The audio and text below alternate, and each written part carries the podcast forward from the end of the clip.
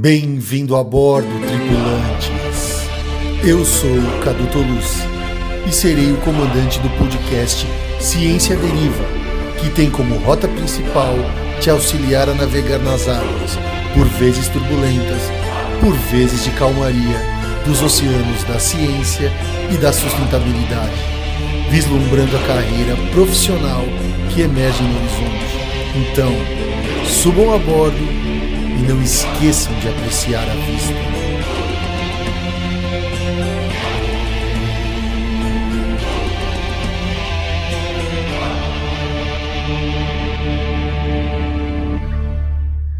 Olá pessoal, como estamos? Tudo bem? Estamos aqui iniciando o nosso 25 quinto episódio do Ciência Deriva Podcast. 25 episódios, um quarto de 100. Ou seja, se nós fizermos isso, 25 episódios mais quatro, três vezes, chegaremos a 100 episódios, o que é muito ou pouco, dependendo de como você observar. Afinal, 25 episódios, se nós fôssemos um chimpanzé que vive 35 anos, nós estaríamos no início para o fim. Se fôssemos um ser humano, estaríamos entrando na idade adulta, ou já tendo os primeiros passos da idade adulta, pensando hoje em 2022, né? Porque se a gente estivesse nos anos 70, com 25 anos você já estava casado ou casada e com filho, se assim você quisesse. E se nós fôssemos, por exemplo, uma árvore, que talvez fosse a melhor analogia para a gente, 25 anos nós seríamos ainda, não sei uma plântula, mas uma, um arbustinho ainda, na qual as nossas raízes estão crescendo. Isso Uma mostra. Criança. Oi? Uma criança ainda. Uma criança. Isso mostra é, que é elementar, meu caro Einstein, que o tempo é relativo. E eu acho que para nós, tomara que esses 25 episódios nos arremeta a termos é, a sermos uma criança porque a gente está se conectando com o nosso ambiente e fazendo relações montando relações entre os, os indivíduos que trafegam, ou na verdade que habitam esse mesmo nicho que a gente. Então, espero que essa, esse, desses 25 anos, essas raízes que, que estão crescendo e as simbioses que nós estamos é, construindo, elas nos façam lutar e postergar o máximo possível a entropia, que é aquilo que nós lutamos aqui incessantemente contra ela. Então é isso, gente. Espero. É, eu estou feliz por essa. Porque, assim, toda a tabuada do 5 é um pouco simbólica, né? 5, 10, 15. É, é um motivo de orgulho para a gente chegarmos a esses 25 episódios. Estou feliz. Estou mais feliz ainda porque nós temos um grupo cada vez mais sólido sendo um, é, um uns integrantes desse grupo, aqueles que nos que me ajudam aqui, na verdade eu ajudo eles, eles nos ajudam, a gente faz as entrevistas aqui. E a pessoa que eu vou começar apresentando é aquela que foi injustiçada na saída de campo porque ela carregou a, ca a caixa do castigo e ninguém valorizou. Eu vi isso. Senhorita tudo bem? tudo bem, Cadu. É, que bom que você viu, porque era para você ver mesmo. Você viu que não está agora é, é, é, eternizado aqui no episódio. Sabe? Agora você pode mostrar que há provas, né? né? Há testemunhos de que você carregou a, a, a caixa do castigo, né? Exatamente, os meninos tudo lá chorando já. Eu falei, ah, me dá essa caixa aqui então, que tava andando muito devagar já. Exatamente. Tudo bem? Tudo bem, tudo bem sim, com vocês. É, muito feliz pela marca de 25 episódio, é, que a gente consiga né, chegar até o, o episódio 100 e que a gente continue assim, lutando contra a entropia e entrevistando pessoas maravilhosas que agregam muito na nossa vida. Então, comigo tá tudo bem e com você aí, Gui? Bem, comigo tá tudo ótimo também. É, um, pouco, um pouco com sono, por, pelo fato de eu não ter dormido direito, mas tirando isso, tô, tô bem. Nossa entrevista é, de, é cedo hoje, né? Então, a gente Primeira não tá vez! Primeira vez que a gente entrevista alguém de manhã, assim. É, tem que ver se a cabeça funciona de manhã também, né? Tem que funcionar, né? A gente estuda de manhã. É, é no tranco, né? Sim. E aí, Gui, se apresenta a nossa convidada? Opa, é claro. Bem, hoje iremos apresentar a Elisa, que é, uma, que é professora da Unifesp do campus de São José dos Campos, onde ela orienta o curso de biotecnologia. E também ela possui uma grande experiência na área da microbiologia ambiental. Fala aí, Elisa. Oi, pessoal. Então, agradeço muito aí o convite, me sinto muito honrada em, em participar desse podcast, e um podcast que eu represento o 25º né, episódio. Então, aliás, parabéns assim pela iniciativa de vocês. Muito bacana, né? A página, as entrevistas, o que vocês contribuem aí com essa popularização da ciência também. Sim, muito, muito obrigado. obrigado. Então. Muito obrigado, Elisa. Para jogarmos as claras, a Elisa foi minha professora na graduação e eu a conheço a, a, desde aquela época. Nós temos um, um, também uma, uma, um relacionamento pessoal, a gente se conhece pessoalmente há muitos anos, desde aquela época. É, como diria o Faustão, nos conhecemos tanto no profissional quanto no pessoal. É, não precisa dizer já... quanto tempo faz. É, né? É, Elisa. O tempo passa já, o tempo passa, passa né? É, é um dos deuses mais lindos, contra a cara do meu filho, já diria a música. E, mas, enfim, eu acho que ela pode trazer uma, uma, uma perspectiva. Acho que, assim, antes, até de. Começamos o nosso primeiro episódio gravado de manhã, e também uma, a primeira pessoa que vai falar de um reino, né? Que trabalha com reino que a gente nunca conversou, que são os fungos. Mas para começarmos, e a gente vai mergulhar nesse mundo. Vamos lá para a nossa primeira pergunta, tradição aqui do Ciência Deriva Podcast. Elise Espósito, quem é você? Onde você mora? Do que, que você se alimenta? Quais são os seus fungos preferidos? Você jogava Mario Bros quando era pequena? Enfim, se apresente, por favor. Ah, eu não faço pergunta difícil. Quem eu sou, ainda estou descobrindo. Mas eu posso falar da minha área profissional, né? O que, que eu sou profissionalmente. Tem uma história longa e interessante. Quando você me convidou, eu penso, fiquei lembrando né, da trajetória de desde antes de entrar para a faculdade até onde eu estou agora, né? E parece assim que vai fazendo um círculo assim que vai fechando, né? Você começa no início, muda, né? E de repente retorna. Então, atualmente sou professora aqui da Universidade de Universidade Federal de São Paulo, aqui em São José dos Campos. Adoro fungos, né? Sempre a gente faz trilhas, né? Agora mesmo tem uma trilha que a gente está combinando de fazer com alguns amigos para coletar fungos. Esses tempos a gente fez uma na, na Serra do Mar, onde a gente, Serra do Mar não, na em Ubatuba, aquela trilha das praias tinha uma abundância gigantesca de cogumelos diferentes. Então, me alimento de, dos mais variados possíveis. São sempre muito bem-vindos, né? Então, assim, eu gosto muito mesmo. Sim. E a minha vida é, profissional começou com os fungos, né? Então, sou muito grata.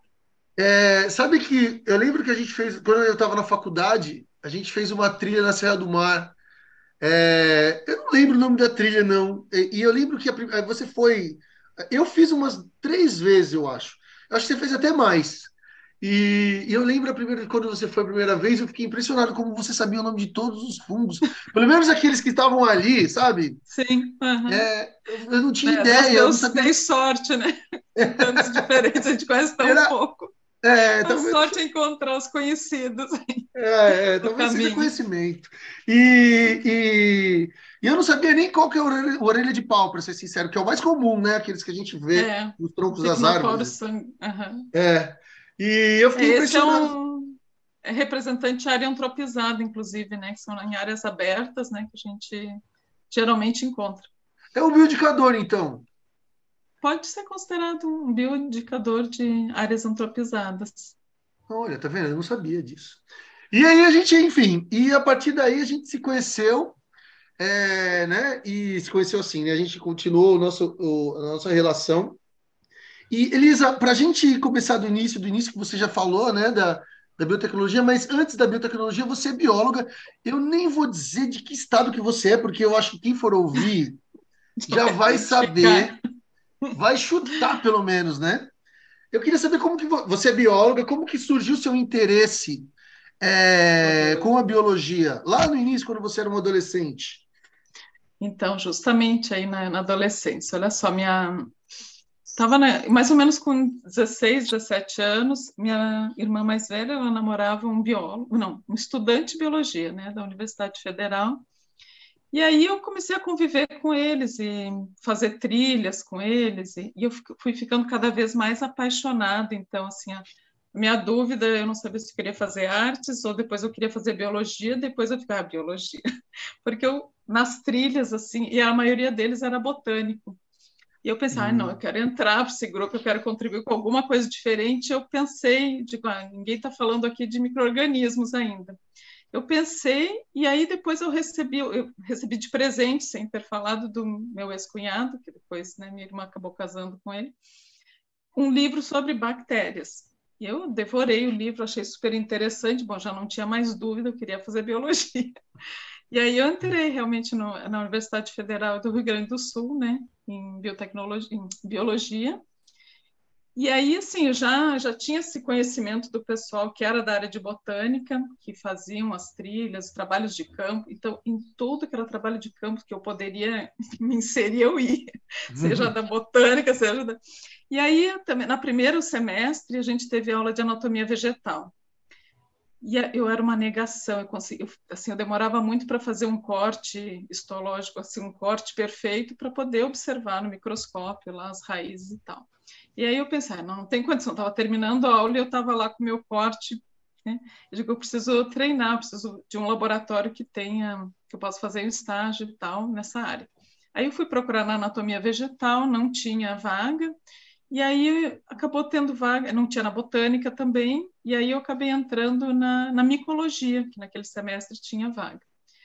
E ali foi assim, minha, foi uma surpresa maravilhosa, porque eu não tinha ideia, não tinha pensado ainda, né? E aí foi minha orientadora de, uma vez que eu entrei, comecei a fazer estágio, depois eu fiz IC, e fiquei muito apaixonada pela área. Então aí eu comecei a fazer as, os trabalhos de campo da micologia depois, mais adiante, eu fiz a disciplina. E assim, eu era tão fascinada, eu sempre ia a todos, que aí, eu, quando tinha trilha mesmo da botânica, o pessoal me chamava para ir junto para identificar os fungos. Ah. Então, eu não perdia uma, eu estava sempre tudo que era trabalho de campo, né, que era, tinha essa possibilidade, eu estava indo. Então era muito, foi muito bacana assim meu período assim de, de faculdade.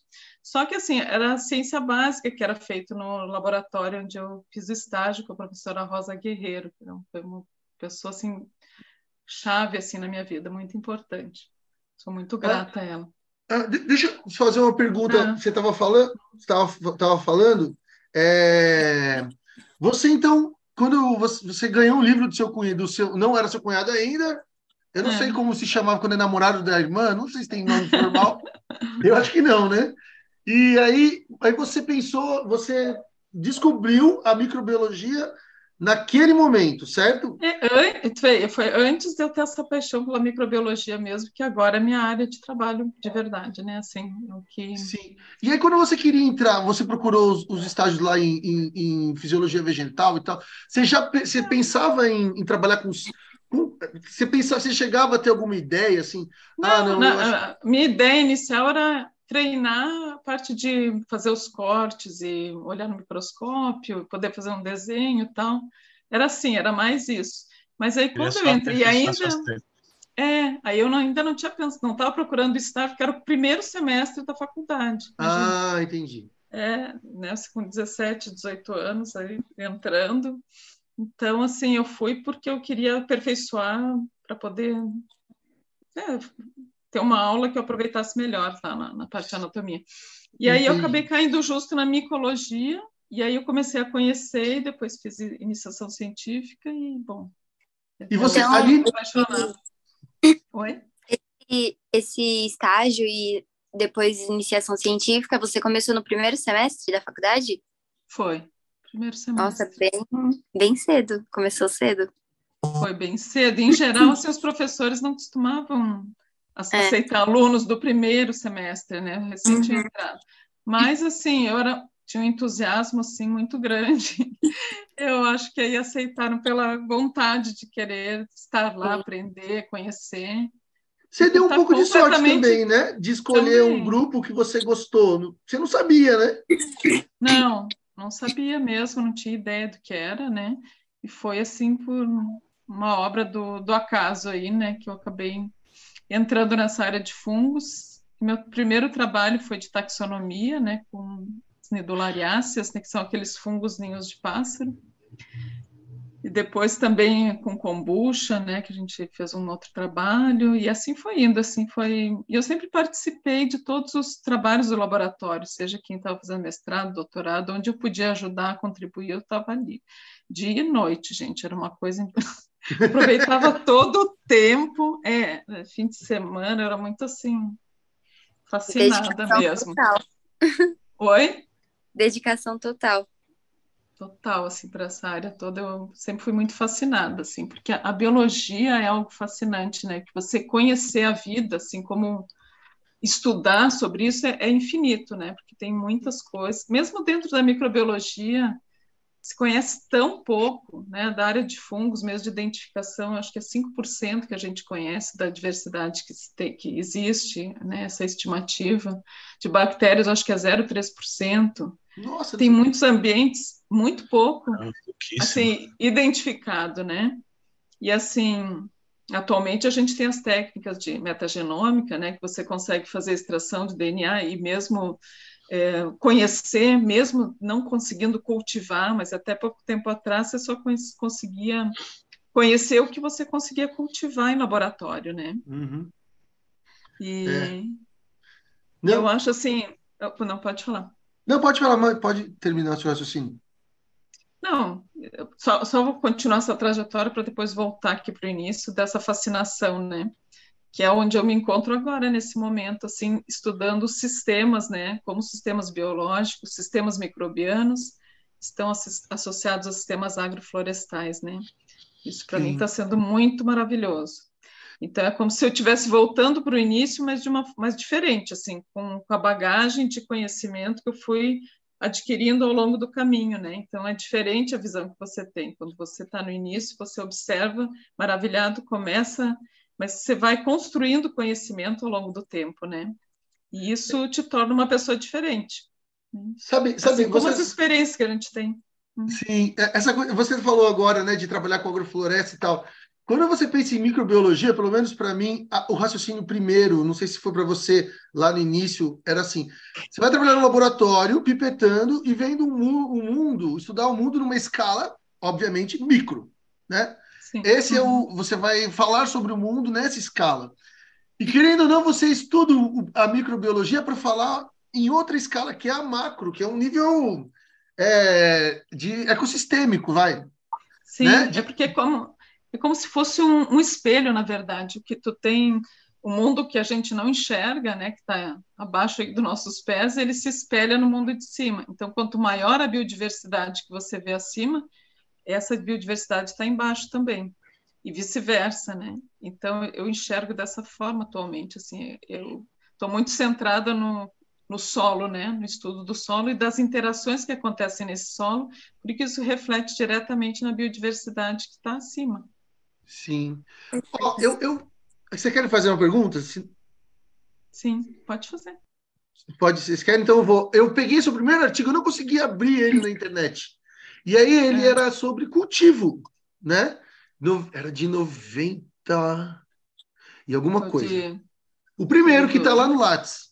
Sim. Não sei se foi. É, e, e ele era sobre cultivo. E aí eu fui vendo depois, você sempre trabalhou com alguma relação com lenhó, com, com que quebrar lignina, que, ou seja, né, uma molécula que tem plantas e tal. E aí você foi trabalhando também com, com outras moléculas, assim, com outros indicadores, é, por exemplo, com nanotecnologia, e chegando aí na, nos sistemas agroflorestais, né, que você, você falou. É, nesse começo, você disse que que era é, que você estava na, na, na, pesquisa básica. Sim. como que você foi indo para a aplicação? Porque quando você vai trabalhar com cultivo no primeiro ou no seu último artigo mais recente, sempre tem alguma coisa assim, ah, a gente está fazendo isso porque isso vai ser utilizado em tal, em tal coisa. Pode ser uma cultura, pode ser um tratamento de doenças, sabe? É, sempre vai ter uma aplicação, ou seja, uma ciência aplicada. É, como que foi? Isso foi uma descoberta ou era um vazio que você tinha no seu coração quando você fazia pesquisa básica? era um você tinha que preencher de alguma coração. forma. Então, era, foi mais ou menos isso do vazio, porque eu achava muito interessante, mas eu achava que tinha que ter uma aplicação. E só estudar, por exemplo, para conhecer uma família, para identificar mesmo, né, a gente eh, coletava o fungo, cultivava no laboratório, fazia o estudo da cultura, identificava as características, e etc. Tal, né? Naquele momento não era via sequenciamento, né? Era via identificação das características morfológicas, chaves, chaves dicotômicas, etc. Né? Uhum. Então, assim, eu pensava, não, mas por que, que é importante? Onde é que eu estou me inserindo? O que, que eu estou levando para a sociedade? O que, que eu estou dando de retorno, né? E aí me parecia uma coisa desconectada. Eu digo, tem esse conhecimento, mas como é que eu levo isso? Então, eu queria muito, assim, eu, eu eu queria muito trabalhar na, em biotecnologia, né? Porque eu achava que o que a gente fazia em termos de pesquisa poderia reverter em alguma coisa, em algum produto, né? E eu digo, é importante porque e mas hoje eu enxergo de uma outra forma, né? Porque eu acho que todas as coisas são importantes por existirem já são importantes, né? Então assim, Entendi considero as duas coisas, né? tanto o que você consegue trazer para uma aplicação, que vem através de uma pesquisa básica, porque sem a pesquisa básica também você não chega na aplicação, né? Sim, então, tudo é mas, é importante, né? É, sabe, então, mas eu queria tanto e eu terminei a faculdade e eu fui fazer um estágio, um estágio meio um contrato de trabalho temporário num, numa planta piloto de processos industriais microbiológicos lá na Argentina. Lá eu fiquei dois anos no Proime. Ah, olha, deixa eu te falar uma coisa. A gente tem uma, ah. uma, um amigo em comum, pessoal, tanto no profissional quanto no pessoal, o Gabriel ah. é, Inácio, professor da IB, e ele falou assim que era para eu perguntar para você sobre a Argentina. Mas ele disse que eu não podia dizer o nome dele, que eu tinha que dizer que eu tinha uma bola de cristal. Então, então, não é Gabriel gente... o nome da pessoa, é Adolfo, é isso. Adolfo veio perguntar isso para você. Exatamente. Então, é. foi logo que eu terminei o meu curso de biologia, eu fui para a Argentina trabalhar nesse centro, né, de nessa planta piloto. Essa e planta lá piloto. no início é, fica em Tucumã, no noroeste da Argentina, que aliás é chamado de Jardim da República, porque é uma área que está numa região seca, teoricamente, né? Mas é chamado de jardim porque lá é muito verde, tem muitas montanhas, tem muita mata, assim, um lugar assim muito rico, assim, em termos de biodiversidade, né? E lá eu acabei, é, enquanto eu esperava para determinar o que, que eu ia fazer, eu comecei a coletar fungos, fazer trilha, coletar, né? Que eu, que eu já sabia fazer e gostava muito, e, e cultivar o que era possível no laboratório. Então, eu fui fazendo essas essas coletas, identificações e fiz uma coleção de, de fungos. E aí chegou um projeto que na época era junto com a Suécia e o Uruguai, então era Argentina, Suécia e Uruguai, que era de biodegradação de madeira, né? Buscar fungos biodegradadores para é, pinos e eucaliptos. Então, eu acho que a Argentina ficou com, aliás, a Argentina ficou com pinos e, eu, e, os Uruguai estudava né, a parte de biodegradação em eucaliptos. Eu comecei a fazer, eu já tinha essa, esse know-how, assim, teoricamente viria o meu, o que seria meu orientador estava na Suécia, ele demorou a chegar, então fui adiantando o que eu conseguia fazer, eu fui fazendo. E aí depois chegou o orientador e era para fazer os testes de biodegradação em madeira. Então eu, eu fazia, eu, eu fui fazer isso. E aí chegou um período de férias, eu voltei para o Brasil, eu vim para o Brasil. E aí eu fiquei me, tinham me convidado para participar, a minha ex-orientadora lá de, da micologia me convidou para participar numa reunião da Riocel, que na época era era aquela indústria de papel e celulose, né, acho que mudou de nome. E lá eles mencionaram nessa reunião que estaria acontecendo o primeiro congresso de é, lignina e outros componentes da madeira em São Carlos. Eu falei, ah, mas eu vou nesse congresso. Aí eu liguei, só que era depois do meu período de férias. Aí eu liguei para o meu chefe na Argentina e pedi permissão para participar, para ficar mais um tempo e participar do congresso. Aí ele permitiu, eu fui, e lá eu conheci uh, um grupo da Unifesp, que depois eu vim trabalhar com eles, que trabalhava justamente com é, na parte de química da madeira, né? E eu fiquei muito fascinada com os trabalhos e tudo mais. Voltei para a Argentina, mas já com a ideia de voltar de novo para o Brasil para fazer mestrado aqui, né? Porque lá estava enrolado demais, estava demorando muito, né? Aí o que, que eu fiz? Eu fiz o, eu nos últimos meses, quando eu voltei para lá, eu trabalhei assim realmente dia e noite, porque era, era um volume muito grande de trabalho para o projeto esse que eu estava inserido, que era fazer a parte de biodegradação, depois preparar a madeira para os ensaios posteriores e tudo mais. Então, realmente, às vezes eu virava a noite trabalhando lá no centro. Meu, aquele meu orientador das festas que já tinha chegado falando, esta louca, Gevala de aqui.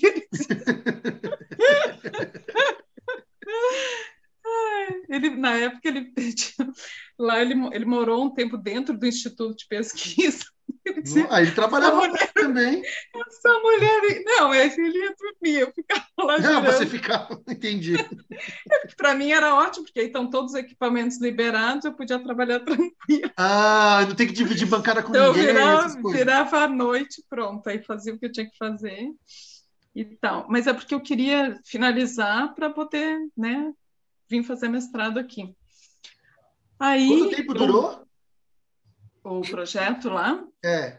Eu fiquei dois anos na Argentina. Estava terminando o segundo ano quando eu vim embora. Mas, assim, eu acabei. O que, que aconteceu? Eu me programei todo, trabalhei, fiz o tal de relatório, me senti com o dever cumprido.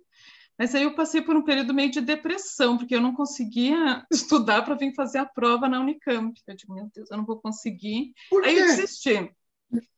Por que você não conseguiu estudar? É, você estava mal? Deu, você? Deu, deu insegurança, deu sei lá, bateu as incertezas, digo, acho que eu não vou mais, mas já tinha me programado. Né? E aí o professor aqui da, da Unifesp, que era meu contato, né, ele falou, bom, é, você vai perder, né, você já tinha, nessas alturas eu acabei perdendo a data da prova, ele falou, bom, agora só no próximo semestre, né, você não vai conseguir, não sei o quê, mas tem uma bolsa de aperfeiçoamento, se você quiser, eu posso conseguir. Eu digo, ah, já topei, te quero. Aí eu fui, vou, vim para cá e trouxe toda aquela coleção de fungos, porque eu queria continuar trabalhando com, com fungos biodegradadores, né? Uhum. E aí eh, eu vim comecei a fazer um trabalho com tratamento de efluentes usando esse fungo, esses fungos, essa coleção. Então fui fazendo um trabalho de seleção. E aí fiquei um ano nesse aperfeiçoamento, que aí foi na na Fundação André Tozelo, juntamente, eles tinham um convênio com a Unicamp. E aí, no ano seguinte, eu fiz a prova, mas aí eu não fiz para. Na época, não tinha biotecnologia lá, então o mais próximo era engenharia química. Aí eu entrei, fiz a prova, passei. Assim, foi muito sofrido para mim, porque nós, como biólogos, a gente não tem muita parte de cálculo e tudo mais, né? Não. Então eu tive que fazer essas disciplinas e foge, sof... foge que é uma beleza disso, na verdade. Na sofrência total, mas é. fiz, né? E aí eu acabei né, fazendo esse trabalho com efluentes, e aí eu fiz o mestrado muito rápido, porque eu já tinha esse, esse trabalho anterior, né, de aperfeiçoamento, que eu fui trabalhando já com os fungos, fui testando e tal. E aí eu fiz o mestrado mesmo, com, com disciplina, com tese, com tudo em, um, em dissertação, em um ano. E aí Nossa, mestrado inteiro? Foi, porque na verdade foi, olha, eu tinha um ano de aperfeiçoamento e eu já estava trabalhando com os, na parte prática do que seria o mestrado. Ah, aí eu entrei tá. no mestrado, aí fui fazer as disciplinas, tal, tal, tal, mas escrever e tudo mais foi muito rápido, porque é isso, eu tinha uma, esse entusiasmo, esse pique, assim, de fazer as coisas, né, é, porque o que eu acreditava. E aí eu entrei no doutorado em engenharia química também para aperfeiçoar, eu continuei dentro da mesma temática. Aí eu fiz em três anos, assim mesmo, em geral são quatro anos, né? Uhum. Aí eu fiquei um tempo no Chile também por esse proje projeto, e aí eu fui mudando um pouco, né? Já fui entrando no solo, porque com, as, com os mesmos, esse conhecimento de biodegradação da lignina, os fungos que biodegradam lignina, eles produzem muitas enzimas extracelulares, né? Eu comecei a trabalhar com a parte de produção de enzimas, teste com as enzimas para biodegradação de materiais recalcitrantes, né? E na indústria de papel e celulose, são, no processo de branqueamento do papel, são geradas cloroligninas e outros compostos. Agora já melhorou bastante, mas era pior antes. Então, fui trabalhando com dentro dessa linha e depois cheguei na parte de clorofenóis no solo, que já foi mais do para o final do, do doutorado, eu entrei já num, num teria sido um pós-doc, mas foi um tinha um outro nome assim de que eu comecei lá no Chile, depois voltei e continuei trabalhando aqui. Sempre associado você estava na Unicamp, né? Você fez a pós inteira na Unicamp. Fiz, fiz na Unicamp. Depois eu tive essa essa, esse outro estudo aí para com os clorofenóis, com solo. E depois eu fui para Santa Catarina, que eu tinha uma bolsa de professor visitante lá. Uhum. Você conseguiu nesse fim, quando você voltou do Chile? Voltei do Chile, aí, mas até aí já foi, foi indo, né? De passar doutorado tal. Fiquei mais nesse um ano aí trabalhando com os clorofenóis, com o solo. E aí eu fui para para Santa Catarina como professora visitante no curso de biotecnologia, já, Sim. né? E olha só, na Unicamp, quando eu terminei meu doutorado, abri o curso de biotecnologia. Pós-graduação, né?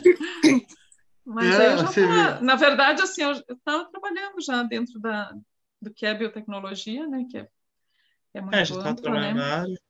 Já estava na área. E aí eu aproveitei. E aí eu fui para Santa Catarina, né? Trabalhei, fiquei dois anos lá dando aula para graduação, para pós-graduação. Continuei dentro dessa dessa temática aí do solo. Também fiz um trabalho junto à Faber-Castell, que foi muito bacana. Assim, foi um trabalho que de assessoria, mas que ajudou a apoiar a pesquisa também que, eu, que eu, enquanto eu estava lá, né? Era um, um projeto bem bacana, assim, que envolvia biodegradação de madeira, mas também é, o tingimento natural da madeira, né? Então, Sim. assim, era, era uma forma de... Então, a Faber-Castell, nessa época, quando eles, eles entraram em contato comigo, eu estava ainda na Unicamp, foi antes de ir para Santa Catarina. Então, eu comecei o projeto aqui, que era uma assessoria. Quando eu fui para lá, é, eles levaram os equipamentos para lá e, e, a gente continuou. E aí foi muito bacana, porque eu consegui fazer orientação de alunos de C dentro dessa proposta, conseguir pagar ah, bolsa de aluno e também, assim, para ter uma estrutura básica, assim, para o laboratório lá, para conseguir trabalhar com pesquisa, né? Então, eles que financiaram tudo? Financiaram, eu acho que tive, proje é, teve projeto CNPq também. Ah, entendi. E, e lá em Santa Catarina eu comecei a trabalhar de novo aí com fungos, mas para transformar resíduos lignocelulósicos, né? para alimentação, que era a ideia nossa para. Na época seria para alimentação animal. Eles Entendi. tinham um resíduo muito abundante que era de maçã, né? Proveniente da produção de maçãs. E você formulava uma ração a partir daí? Isso. E olha, e onde foi um, meu aluno, né, que eu fez mestrado também era da Unicamp, né? foi para lá comigo. Quando eu fui, né, fui da Unicamp, eu acabei convidando, tinha um aluno que era de C, que hoje ele está onde ele está? Nossa, o Silas já viajou tanto, ele já morou na Nova Zelândia há muito tempo. Aliás, a bola de conhece. cristal pediu para perguntar sobre o Silas. então, justamente, o Silas até tu conhece, né? Silas Vilas Boas é um super pesquisador, né? Ele trabalhou muito tempo lá no, na Universidade de Auckland, né, na, na Nova Zelândia. Ah, na Nova Zelândia. E atualmente ele, bom, ele foi depois para a França com uma, ele abriu uma empresa, olha só, ele voltou para o mestrado. Olha como a gente volta, né, no, no tempo também. Ele fez o mestrado nessa área e aí ele foi, acabou abrindo uma empresa na, na França, eu acho que era em Montpellier, de produção de farinhas beneficiadas aí com fungos, que era a ideia do mestrado, né? E aí depois ele deixou isso mais na mão de uma ex-aluna dele e atualmente ele está em Luxemburgo, um centro de pesquisa Caraca. também. né? Chiquérrimo, né? Muito legal, muito bacana. E mais as voltas assim que a, que a vida vai dando, né? A gente vai indo. E assim, eu sempre fui muito intuitiva, né? Eu fui indo assim, o que me chamava mais atenção, né? O que me alegrava o coração era de conhecer o caminho, né? Sim. E o, e o Silas foi uma. Ele, assim, ter iniciado essa trajetória aí fora do Brasil, foi meio que. Inicialmente foi na. Ele fez uma obrigação, porque ele fazia o mestrado lá em Santa Catarina, e aí tinha um congresso para para participar, que ele não queria ir de jeito nenhum, era um, um congresso de fermentação. Eu, obriguei ele, então você vai, Silas, porque eu, eu, eu não vou conseguir, você tem que ir nesse congresso. Aí ele foi brigando comigo, foi. E aí lá tinha um professor de Copenhague, né, que ofereceu bolsa para doutorado, né, para quem fosse. Ele postulou a bolsa, ganhou e ele foi. Aí ele, quando Olha ele foi só. defender o doutorado dele lá, ele falou: Olha, eu tenho que agradecer muito a minha orientadora que me obrigou a participar do congresso. Que me obrigou, né? Não é? Porque era importante. É, isso, isso é muito louco, né? É, assim, é, assim vocês, assim, o, o, não sei se o Gui pensa na área acadêmica em si ali, que eu acho que pensa mais, né? Não sei, um, um, uma, eu estou chutando aqui, vocês me podem dizer que eu estou errado ou não. Mas você se imagina indo para fora ou estudar? Eu nem sabia, Elisa, que você falava espanhol. Fica. Então você Bastante. se vê assim, vocês às vezes é difícil você saber como que a oportunidade vai vir, mas dentro da academia é possível que ela venha, né? Mas vem muito, Cadu, você tem que estar tá meio que atento. E também eu acho que é muito assim, ó, como é que as coisas acontecem. Eu fico pensando, bom, eu queria tanto, tanto, tanto biotecnologia, aonde é que eu estou agora? Eu sou professora de biotecnologia. É. Eu queria tanto, tanto tal coisa, parece que assim a vida vai te encaminhando quando você tem um foco em alguma coisa. De alguma forma as coisas vão se vão acontecendo e você tem, logicamente, você tem que estar atento às oportunidades, né? Sim. Estar atento ao que vai aparecendo aí no caminho, né? Sim. Então, Vocês se veem, é gente, é... vivendo né? fora? Eu vejo muito. Eu tô, tô assim, atenta às oportunidades, né? Exatamente. Mas, por exemplo, é, congresso nem precisa ser fora, aqui do Brasil mesmo, em outros estados. Eu sempre fico de olho. A questão é que são, são congressos caros, né? Na maioria das sim. vezes. Então, sim, sim. fica um pouco complicado, mas eu fico sempre atenta, qualquer oportunidade, eu, ó. É. E uma coisa que, que, é importante, que acho que a, a Elisa falou, porque, por exemplo, pra, da história do Silas para conhecer o professor lá de Copenhague, você pode ir no congresso, mas se você ficar quieto, passeando é. pelos pôsteres e não meter a cara, sabe? Ser carudão mesmo. Falar. Uhum. É, porque é, se você não for lá falar oi, sabe? Não adianta, a pessoa não Ninguém vai. É verdade. Você precisa, assim, interagir, né? Você tá lá e tá presente, né? No lugar onde você vai, né? É, tem que ter é, presença é nesses locais, assim, para o povo te notar, né? É. Eu acho que tá... networking. Tá presente. É, isso do networking é muito importante. Ah, aliás, vou contar outra aí do networking. Esse o ano, não foi esse ano, o Silas veio de. Fazia tempos que a gente não se via assim pessoalmente. Ele veio para o Brasil e, e, veio aqui né, em São José fazer uma visita. Passamos uma tarde e ele, eu comecei a falar do que eu estava fazendo aqui, então ele falou: Nossa, você tem que interagir com uma pesquisadora lá do grupo, que é a doutora Kate Bucrid, né, que trabalha com microbiologia do solo, porque ela vai ficar fascinada com esse tipo de trabalho, não sei o quê. Atualmente eu estou trabalhando com é, recuperação de solos degradados usando sistemas microbianos e agroflorestais. E aí, falando sobre isso, eu falei, tá, então, né, depois me põe em contato com ela, quem sabe a gente vem e tal. Ficou assim. Aí eu pensei, né, de, ah, quem sabe, ele trabalha lá nesse centro de, de, é tipo um centro só de pesquisa, né, tá, tem interesse. Aí isso foi, deve ter sido, acho que umas duas semanas depois, a, a nossa coordenadora de pós-graduação aqui, a professora Cláudia Campos, enviou um, um edital para mim, ela disse, olha, Elisa, é tudo muito rápido, mas saiu um edital da CAPES para os alunos né, de doutorado é, postular em bolsas no exterior. Eu digo, ah, mas eu até já sei aonde eu vou postular. Aí eu tenho um aluno de doutorado, que é o Tiago, que hoje ele viajou, não, ontem, está chegando hoje em Luxemburgo, né? Ele Ai, viajou. Caramba! E aí ele apresentou, e a gente foi uma correria, porque a gente tinha pouquíssimo tempo. Então, olha só, se eu não se o Silas não tivesse visto, a gente não tivesse conversado, ele não tivesse me falado dessa é. colega de trabalho, eu o Thiago não estaria lá hoje. Aí, quando ele fala, quando a, a Cláudia falou da bolsa, eu falei, pronto, eu já tenho quem, quem indicar, e eu acho que o Thiago vai conseguir essa bolsa, porque é excelente aluno, assim, né? E, e eu acho que vai dar certo contato, porque assim, eu, já, eu digo, não é possível, muita coincidência, né? Ter falado, ter dado, eu já tinha, assim, intuitivamente eu sabia que tinha dado certo. Sim. E aí eu fui entrar em contato com a professora, logicamente me apresentei, conversei, marcamos uma reunião online, né?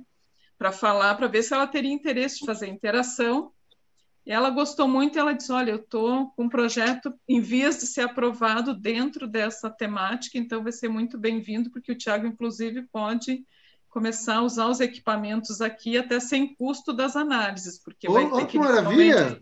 Olha, olha como. Aí a gente fez umas duas reuniões assim para alinhar, né? Aí foi, a gente fez uma proposta de do que poderia ser feito em conjunto, tal. Inicialmente ela ficou um pouco receosa porque eu, assim, eu fiz as propostas que interessaria para nós, mas assim, aberto para saber o que seria possível também fazer lá e que, como é que seria essa interação, né? E aí depois numa segunda reunião ela disse, não, já achou ótima a ideia tal, então a gente fez o escreveu o que seria a proposta, o, o Tiago correu para escrever o projeto, para aprovar e de lá de cá, e é tanta documentação e aí a gente estava com o nosso projeto aqui também em andamento, a gente trabalha numa área, era uma área mesmo de com solo, assim, não é em nível de laboratório que é pequeno, né, uma, algo grande. Então foi muito intenso, assim, foi, foi em março que foi postulado, né, mas agora nós estamos quase no final do ano, mas é muita documentação, muita burocracia, muita Sim, coisa para deixar tudo em ordem, né, e também para levar amostras vivas daqui, né? Precisa levar o solo fresco para analisar a retenção de carbono hum. no solo, né? Então, Sim, tem que, X, tem que passar pelo tudo, né? Sim, exatamente, tem que passar, depois vai ser aprovado lá, ser aprovado aqui.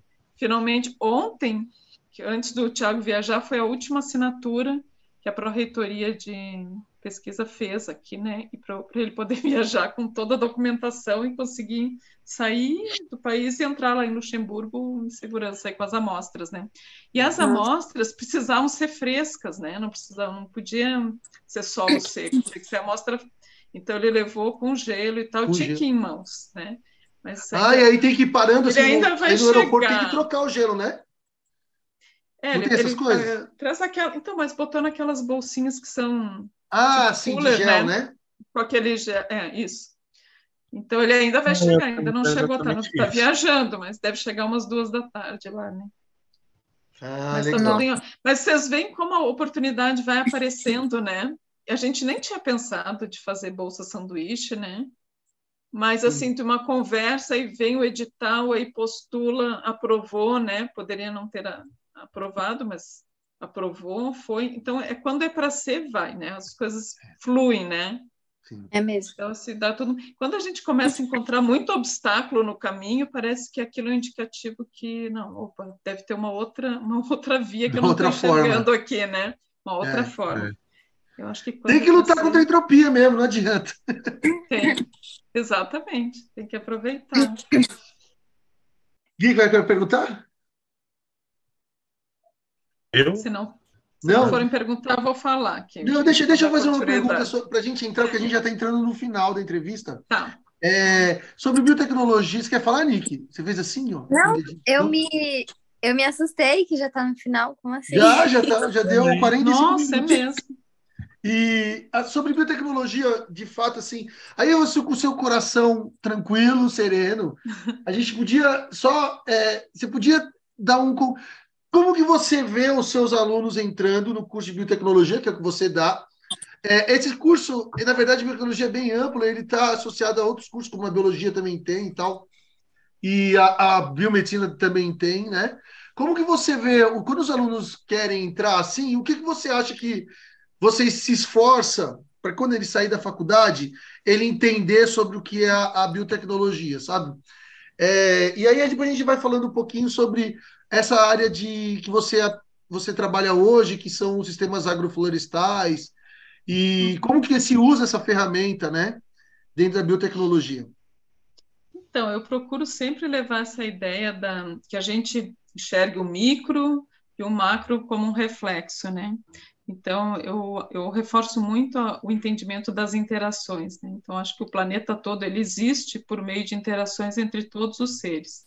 Então, sejam pequenas ou grandes redes ecológicas. Então, se a gente pensar, por exemplo, numa comunidade biológica, como pontos que simbolizam espécies, e os traços ligando esses pontos como sendo as interações entre as espécies, a gente pode perceber facilmente que cada ponto importa e o que acontece em cada ponto afeta o todo. É claro que existem pontos-chave, que são aquelas espécies-chave, que se você afetar essa espécie, destrói aquela rede, né? E tem uhum. outras que vão, se desaparecerem, elas vão causar uma perturbação no sistema que vai ser, vai causar uma modificação que pode ser, nem sempre vai ser ruim, né? Isso traz uma, uma, uma mudança, pode ser dentro do, considerando assim, do processo evolutivo, algo que é positivo também, né? Sim. Mas você causa uma perturbação. Então, assim, eu, eu reforço muito que, e aí eu vejo o papel fundamental da, da biologia, por isso que eu, eu digo, a gente faz toda uma volta e volta para entender o quão é importante esse conhecimento, e esse fascínio por entender a vida, né, que é infinito, ou seja, um conhecimento que a gente vai passar a vida toda e, e ainda vai, vai, saber muito ali. pouco, né? Uhum, vai saber muito pouco. pouco. Então, mas eu acho que é importante a gente ter, não perder a ideia, esse foco do, do todo, né? Que uma coisa pequena, mesmo muito pequena, ela é importantíssima. Então, se a gente pensa nos micro-organismos, né? Eles estão envolvidos Primeiro, assim, nós somos seres holobiontes, assim como todos os organismos vivos, né? Nós vivemos em conjunto com uma comunidade microbiana, sem ela a gente não viveria aqui nesse planeta, né? Uhum. Então, assim, isso são interações, né? São interações entre os, os organismos. E, e eu vi nisso também, nessas interações, entendendo tanto assim para a parte de saúde, né? Saúde do ser humano, saúde do solo, saúde do, do ecossistema geral, né? E também na, na, no que eu tô, faço atualmente, que é recuperar solos né, através desses processos, que são tão importantes, que assim, a estimativa é que em 2050, 90% dos solos estejam degradados. Então, por favor... 90%? 90%. É uma estimativa, né? Eu falei, não, vamos, né, vamos começar a pensar nas, na recuperação cada vez mais, né? E no plantio de árvores. Então, assim, evitar desmatamento, plantar o máximo que puder, né?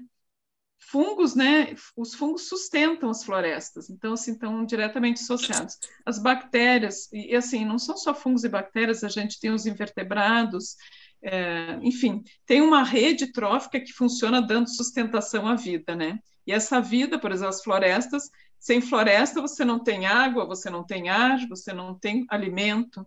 Então, isso, assim, para mim é muito fundamental. Eu fico, assim, muito desnorteada quando eu vejo, assim, queimadas e as, a destruição que está acontecendo, por exemplo, na Amazônia, né? A Amazônia é responsável pela manutenção do clima, não só aqui no Brasil, né? Ah, aqui no Cerrado, por exemplo, a, a, água que nós temos, de onde vem? Né? Vem também dos rios voadores, que são gerados a partir de evapotranspiração. Que é um então, recurso nosso, né? A gente, a, gente tá, a gente usa essa bebe essa água. É, então é, são, é diretamente bens, importante. Bens naturais. É, então, eu acho que essa ideia, independente do que a gente faça, a gente não pode perder, porque assim, se não tiver condições de vida, a gente não faz nada, absolutamente nada aqui. E manter a vida é prestar atenção nas interações. Então, quando você está perturbando um ecossistema, o que está acontecendo ali, né? Você vai acabar com as árvores, você vai acabar com os fungos, você vai acabar com a rede trófica que faz toda a ciclagem dos micro e macronutrientes, que mantém a vida, porque todas as células precisam dos mesmos constituintes, mas em diferentes proporções. Salvo, logicamente, tem algumas diferenças, tal, mas basicamente todo mundo precisa de carbono, hidrogênio, nitrogênio, fósforo, enxofre, cálcio. Né? E os micronutrientes também. E isso tudo vem através das transformações microbianas. Então, assim, tudo funciona em forma de rede. O planeta é uma grande teia e nós fazemos parte disso. Nós não somos diferentes, nós não somos, nós não somos separados. Então, assim, eu sempre trabalho muito essa questão de que somos parte desse todo, né? E o que que nós podemos fazer enquanto parte para trabalhar na recuperação, porque eu acho que muito foi feito de destruição em prol de, de estabelecer um tipo de vida que não procede. Né? Você está completamente afastado da natureza e nós somos natureza. Né? Sim. Elisa, assim, pensando na restauração, na ou, ou recuperação, ou restauração, ou seja, tipo, por exemplo, tem uma área degradada, você pode plantar na restauração árvores que são, ou então espécies vegetais que são é, endêmicas ou são, é, ou são daquele bioma, ou então você pode plantar outras, outros organismos que não necessariamente são dali, né, que é a recuperação. Mas assim, do, pensando nessa teia e tudo que você falou, é, dá para você só estudar fungo? Você tem que estudar também outros tipos de bactérias, outros micro-organismos, para você poder fazer esse trabalho? Como que ou então você que é especialista na, na, em fungos, como que vocês entra né, e, e, nesse, nesse contexto, só com fungos mesmo, no fundo você tem que unir com outros micro-organismos. E, e eu queria saber, porque essas você faz com agrofloresta, por exemplo, que, ou seja, tem um cultivo ali. Como isso, você consegue relacionar o seu trabalho com o agricultor, com, né, com, na prática, a pessoa que vai lá depois pegar um alface, sei lá, estou chutando aqui, e vai vender na uhum. feira, né? Você, o seu trabalho consegue abraçar essas coisas, ou então, pelo menos tocar? Sim, Sim completamente, assim, porque eu vejo. Então, eu, eu, vejo as interações, né? Por onde eu, eu olho o solo, eu já olho uma rede funcionando ali, né? Então a gente estuda, nós não temos ainda os resultados, mas fizemos extração de DNA total, né, para identificar fungos e bactérias.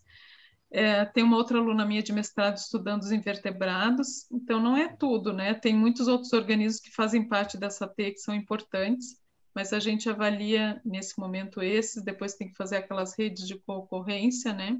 Mas o que a gente já tem de resultados nesse processo de recuperação é que os inoculantes que nós testamos né, para fomentar o crescimento das plantas, elas também é, aumentam o valor nutricional dessas plantas. Então, a gente fez avaliação do valor nutricional, por exemplo, de hortaliças, né, onde foram aplicadas durante o processo de recuperação do solo, inoculantes, né, e inoculantes também dentro desse, desse, dessa mesma mentalidade de aumentar a biodiversidade, né.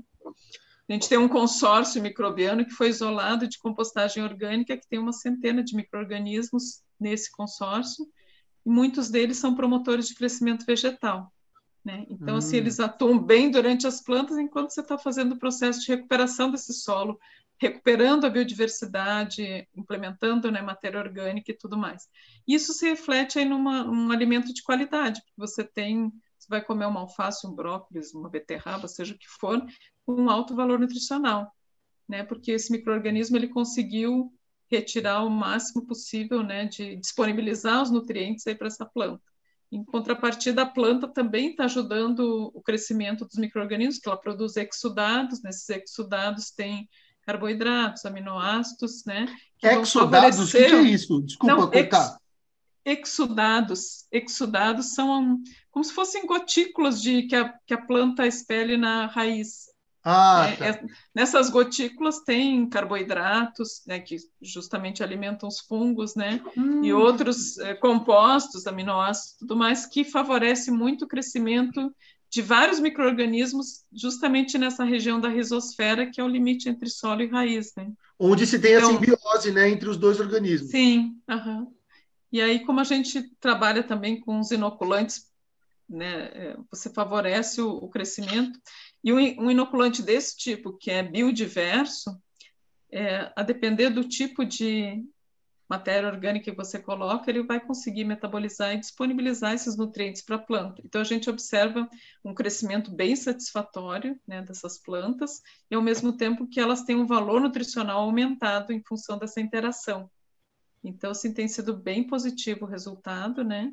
Até agora a gente não tem visto tudo ainda, a gente está vendo solo, enzimas, falta fazer falta os resultados aí da metagenômica, fazer as redes de concorrência, falta ver quanto de carbono ficou retido.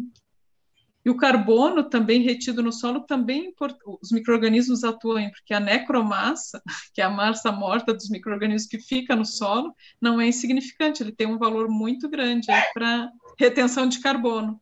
Uhum. Então você vai trabalhar na, na mitigação dos efeitos das mudanças climáticas dessa forma.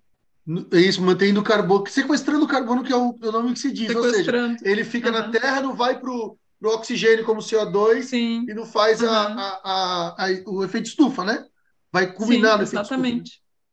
É, é muito exatamente. interessante, porque é muito assim, a ideia de sustentabilidade, né? A ideia do que amanhã o recurso vai estar tá aí, passa muito por isso, né? E Sim. isso e aí isso toca com economia, toca com a forma de viver, Tudo. né? É, então, eu acho que vai. As, eu acho que está tendo uma modificação, já as pessoas estão entendendo mais que se não trabalhar de uma forma sustentável mesmo para a produção de alimentos, você não vai ter mais alimentos em breve, né? Você não tem mais condições de respirar, de, né? de, de ter as mínimas condições. Todo mundo precisa de água, de sol, de, né? Dos, do que é fundamental aqui nesse planeta para a gente se manter vivo. Todos os seres vivos precisam do, dos mesmos elementos, né? Então, sem Sim. alimento, sem água não tem como sobreviver, né? Todo então, mundo é, orgânico é isso, no né? final. Todo mundo é orgânico, exatamente. O ATP tá aí, né? Tá tudo aí. É, ué. Tem uns que. Todo mundo precisa de energia aí para estar tá vivo aqui, né? Sim. E eu acho que essa questão de a gente se sentir parte né, desse todo e começar a trabalhar de uma, uma outra visão, né? Sim. Sim. Gente, vocês querem uma pergunta para a gente ir já para o final dos finalmente? Querem perguntar alguma coisa sobre essa parte de sustentabilidade, filosofia, porque querendo ou não, ela mostrou como a filosofia dela, né? Seguiu carreira, enfim, tem alguma coisa? A gente pode ir para o final, como é que é? Eu acho que a gente pode ir para o final. Eu queria muito agradecer mesmo a Elisa por passar a, a trajetória dela para gente e eu acho que é muito legal ver como tudo tudo se encaixou, assim, desde o primeiro semestre, desde antes, na verdade, da faculdade, Sim. né? Eu acho que é muito legal ver como tudo, tipo, se encaixou certinho, assim, para você e como você, desde antes da faculdade, já sabia o que você queria. Eu acho que hoje em dia isso tá meio que em falta, saber antes da faculdade o que você já quer. E não, como... eu acho que não. Então, acho que eu não sabia, na verdade, eu fui sentindo, porque, assim, né, é, inicialmente eu achei que eu, que eu faria artes, né, que eu gostava muito de desenhar. Mas aí Sim, foi é... esse conhecimento, né, de conhecer esse grupo do meu ex-cunhado aí, Marco Sobral, que hoje é pesquisador aí na UFMG, né, também na área de, continua na área de botânica, que, que me mostrou um outro mundo, né, então a gente está também aberto, assim, às possibilidades, mas eu acho que a gente deve muito sentir o que nos faz feliz, né, então, assim, é. se aquilo te traz felicidade, bom, esse é o caminho, né, se te traz dificuldade, insatisfação, opa, não é por aqui, vamos tentar outra é. coisa, né? Ah, deixa eu só abrir meu coração aqui. O, vocês dois, às vezes vocês falam assim, né? No, no, nas entrevistas. Ah, porque a gente fala, ah, tem entrevista, a gente tem vontade de trabalhar com o, aquilo que o entrevistado está dizendo. Às vezes eu fico com o coração apertado, sabia? Porque eu falo, putz, antes eu dar foco para esses alunos, eu estou confundindo. Aí eu fico pensando numa música que o Tom Zé tem, que eu estou confundindo para eles poderem explicar lá. E aí eu falo, não, mas acho que faz parte, eles é, estão percebendo, né? Eu não sei, às vezes eu, eu não quero confundir vocês, pelo amor de Deus, porque eu acho que é isso que a gente falou, a gente tem que. É, aquilo que a gente sente no nosso coração é o que vai dar a força para a nossa cabeça Exatamente. buscar, né? Eu, eu, não sei, Sim. eu não sei se vocês estão mais confusos ou não, ou se vocês já estão confusos, já faz um, não, acho que não, acho que não chega a deixar a gente confuso. Eu acho que é bom mesmo. É como se fosse estágio em todas as, as áreas, assim. A gente não consegue fazer, né? Então a gente nunca vai, vai conhecer tudo. Eu acho que as entrevistas são boas para isso. A gente consegue ver é, o olhar das pessoas sobre coisas novas. E, assim, não é que deixa confuso, mas deixa a gente, tipo, isso é tão legal, queria fazer, isso é tão legal, queria fazer. Mas, não, acho que, na verdade, ajuda, dá um caminho pra gente. Ao meu hum. ver, é assim. É, abre mais a, a mente, né? Para aparecer mais áreas. Tipo, não é apenas isso que tem, tem muito mais a, além do que a gente pensa em Sim. seguir. Ah, então, mas pelo menos vocês têm a direção de vocês aí que vocês vão escolher. Porque se vocês não escolherem também, vocês vão ficar, não, né? Tem que escolher. A deriva. É, a deriva. E aí, a deriva. É... Exatamente. É, Elisa, deixa eu então fazer duas perguntas, tá?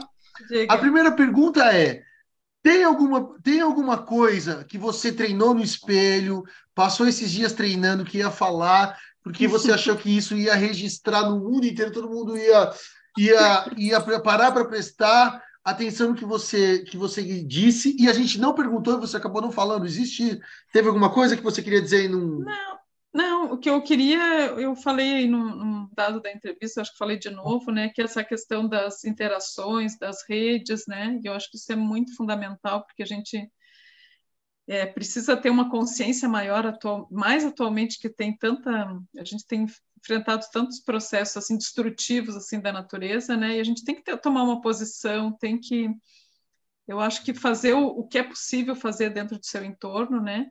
Mas se sentindo parte desse todo, né? Não olhando assim de fora, né? Eu acho que espero ter passado essa ideia para vocês, né? Das redes, das é, eu eu atualmente eu vejo, eu vou vendo os ambientes, eu vou enxergando todo mundo com pontos e linhas assim, de gosto, está tudo, né, tudo é uma interação só, são as redes, né? Sim. Estamos todos juntos aí, né? achei, achei importante também, importante e filosófico o que você disse sobre a natureza ser um reflexo, que o que é o que está em cima reflete no que está embaixo. Achei bem Bem legal, isso eu vou levar para a vida. é uma frase boa mesmo. Sim. É. E a última, Elisa. Hum. Por sinal, eu achava que o seu nome era Elisa Espolito. É Esposito. Ai, Deus. É, eu achava. Hoje eu aprendi agora, vendo seu nome. Ah, fé. Eu te Depois de quanto tempo você conhece ela? Você descobriu o nome dela? Oi? Depois, Depois de quanto tempo que você conhece ela, você descobriu que o nome Puta, dela é esse? Cara. É, é, acho que tem mais de. 20... Elisa vai fazer 20 anos, sabia? Mas daqui Eu acho que sim, né? Eu é, acho que sim. É, exatamente. Mas continuamos belos, é, não é? Continuamos. É, né? E, então, uhum. para Elisa Espósito, o que orgulha a Elisa Espósito? Ah, eu vou dizer que é o meu o processo, esse trabalho atual, eu fico muito feliz assim de conseguir realizar e já ter alguns resultados que vão indicando que estou no caminho certo, né? Que eu posso dessa forma aplicar o conhecimento que eu tenho para melhorar, para agilizar um processo de recuperação, né? Entender como funciona essas, entender assim, é um caminho longo, né? Porque são é muito vasto esse conhecimento e, e, a gente vai construindo aos poucos, mas entender como funcionam essas interações entre micro-organismos e plantas para você conseguir recuperar um, um, ambiente que foi devastado, né? Então, Sim. Muito feliz aí com essa de, de poder, né, de ter a oportunidade de trabalhar com isso atualmente. E aí vai ver, acaba juntando um pouquinho lá no início, né, que eu acabei participando tanto dos grupos de botânica, né? Não, não, não, não estudei plantas especificamente, mas atualmente eu estudo a interação entre elas e os micro-organismos, né? Lá no início, lá também eu comecei pensando, ah, eu posso contribuir com esse grupo com conhecimento que eles não estão lidando agora, que é com a microbiologia. Eu acabei né, trabalhando aí com microbiologia. Inicialmente eu tinha muito a ideia da aplicação, atualmente eu vejo pensando nesses sistemas de rede, que tudo é importante, todos os seres vivos são importantes, né? E, e eu acho que não dá para achar que bom, esse é importante porque ele faz tal atividade. Todo mundo tem o seu papel, né? Claro que tem as espécies chaves, como eu comentei, que se você tirar aquela espécie, muitas vezes você destrói uma comunidade, né? Uhum. Mas cada qual se desaparecer, vai causar uma perturbação, né? Então, assim, todos são importantes, tudo é importante e a vida é muito sensacional. Então, assim, eu volto para a biologia que vai mostrando, né, os diferentes grupos e eu acho que a, que a, a Nicole falou aí, né, de eu, é um pouco a visão do biólogo isso, né? Porque tu vê tantas áreas, é tão interessante, aí você vai ver a botânica, eu vejo a zoologia, eu vejo lá a microbiologia, vejo, que são grandes áreas, e você vai lá adentrando e, e tem, nossa, é super interessante tudo, né? Então, acho que essa, esse olhar meio fascinante, assim, depois você vai entendendo onde é que eu, o que que faz, me faz vibrar mais o coração, né? É. Por onde que eu pulso mais, eu vou por esse caminho, né? É um privilégio fazer aquilo que você gosta e conseguir, entendeu? Chegar a passar 30 anos fazendo. Óbvio, a vida é doida mesmo, vai ter hora que a coisa fica difícil.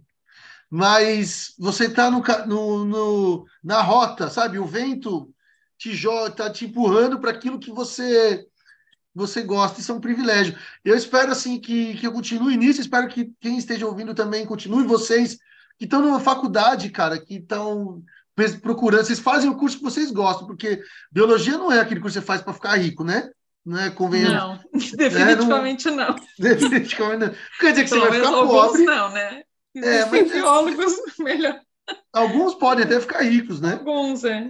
É, mas não é aquele que você começa já, já com o sonho né, de enriquecer. E, mas não, ele te dá. É feliz, né? É.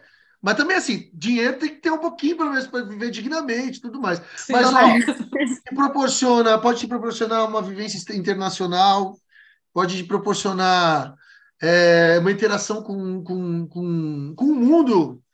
Essa coisa da vida é muito, ela é muito louca, assim, muito né? Louca, ela é, né? Ela é. Eu sou... É, você começa um caminho, você não sabe aonde, né? Até onde você vai, vai chegar, é. né? Muito bom. Mas eu acho que assim, estudar, estudar muito e tentar é, entender melhor todas as coisas que, que, que, a gente tem oportunidade é muito importante. Sim. Né? Isso é fundamental. E a biotecnologia não é só fazer um produto para vender, vender, vender, vender. Também é para melhorar a vida das pessoas, né? É para tudo isso. Eu acho que isso é, é, é, importante também passar, dizer isso aqui no final. Ô Gui, Sim. vamos falar tchau, valeu de novo, cara. Ó, então agora deu uma entrevista, toma um cafezinho de novo. Aí o sono passa, porque o dia é longo, né? Também, né? Valeu, Gui, por, pela... Então, olha, quero agradecer muito a oportunidade e parabenizar de novo vocês por essa iniciativa de trazer a ciência assim para para mais perto, para né, das pessoas em geral, né, que todo mundo pode acessar lá via Instagram e vai acompanhando as informações, não só podcast, né, mas vocês vão liberando informações aí que às vezes são dúvidas, né? E que uhum. vão sendo esclarecidas. Então, muito bacana mesmo. Parabéns. Obrigada. Que agradece. Nós que agradecemos. Muito obrigado, Elisa. Muitíssimo obrigado. Muito obrigado a todo mundo. Gente, olha, eu, eu agora tenho que virar marqueteiro e eu esqueci, porque eu não sou bom marqueteiro. Eu deveria ter pedido a você que está ouvindo esse podcast ter curtido nosso canal, é, tocar o sininho no YouTube, é, que mais? Todas essas coisas que fazem com que as nossas raízes comecem a crescer e, e a gente possa se fixar um pouco mais nesse mundo da divulgação científica. É, então, por favor, nos ajude, comente, sabe? É, engaje, taranã, taranã, taranã, passe para o titio, para a titia, para o vovô, para a vovó, para o papagaio. Compartilhe esse episódio, assim como os outros eu tenho certeza que você vai gostar do que nosso trabalho que nós fazemos de coração. E, obviamente, com seriedade e tal, mas com o coração, porque senão não chegamos a um, nem dois, nem 25, nem 100 episódios, gente. Então, muito obrigado de novo. Esse foi o 25 episódio do Ciência Deriva Podcast com a professora Elisa Espósito. Muitíssimo obrigado a todos e até a próxima. Muito obrigado. Agora aprendeu meu nome direitinho. Né? Exatamente. tchau, tchau, gente.